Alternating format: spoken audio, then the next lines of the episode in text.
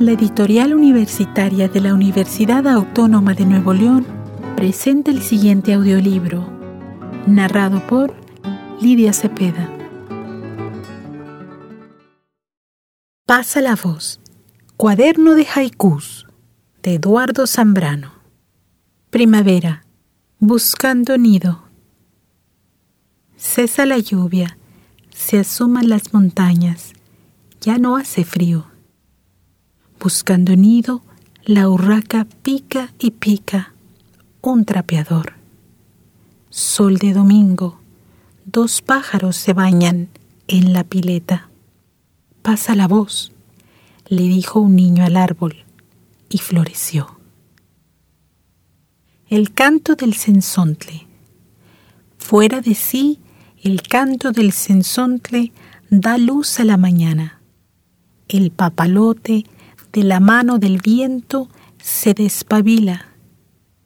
Pocas palabras en un ramo de flores son suficientes. Primeras sombras y el olor del jazmín en la terraza. Lotes baldíos. Pasan de largo sin mirarme siquiera dos mariposas. En la ciudad los lotes baldíos están llenos de pájaros. Aún sin ser vistos, todo lo que dijeron los saltamontes, tarde, muy tarde, ha llegado el gusano a este poema. Verano, un secreto a voces. Casi en silencio, como una tonta idea, pasa el mosquito.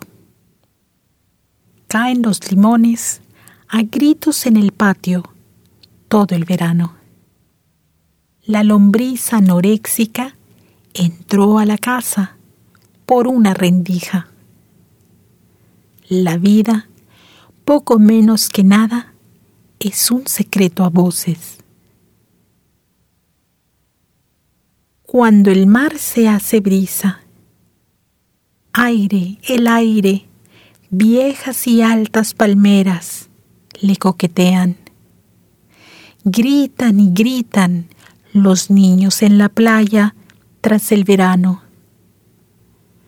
Cuando me acerco, el pequeño cangrejo vuelve a su hoyo.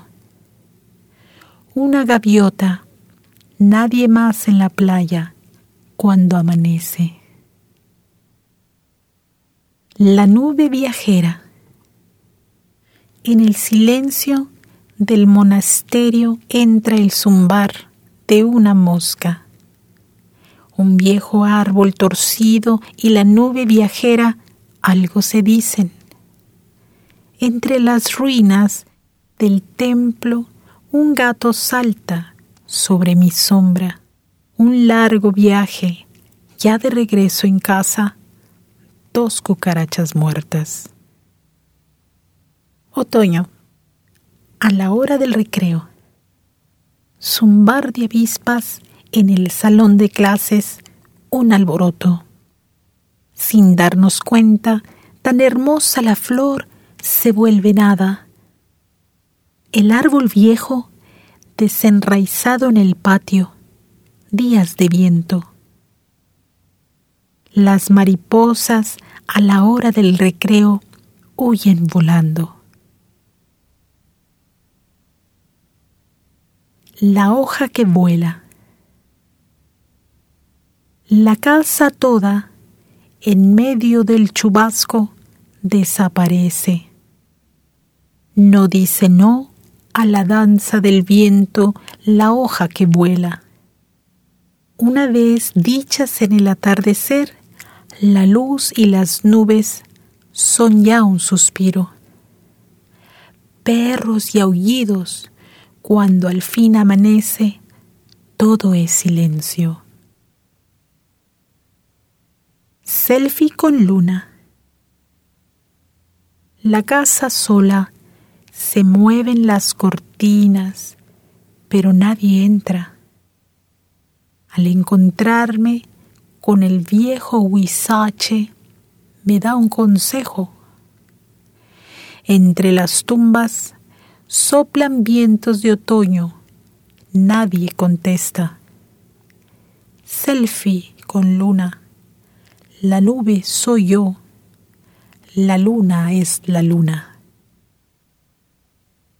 Invierno. Un árbol cae sobre su sombra. En el camino, un rastro de hojas secas rumbo al invierno.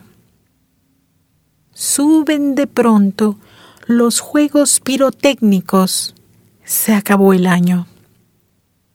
Y en la cocina, el fuego de la vida nos alimenta. El árbol cae sobre su misma sombra el cuervo vuela.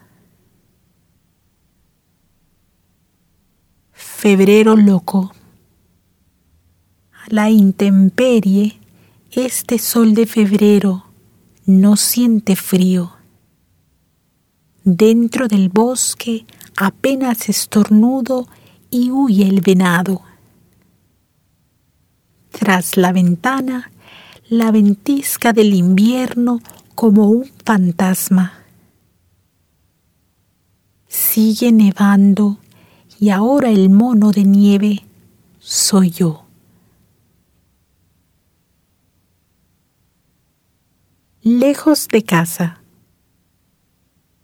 Allá en el cielo, la luna anda deprisa, habrá tormenta.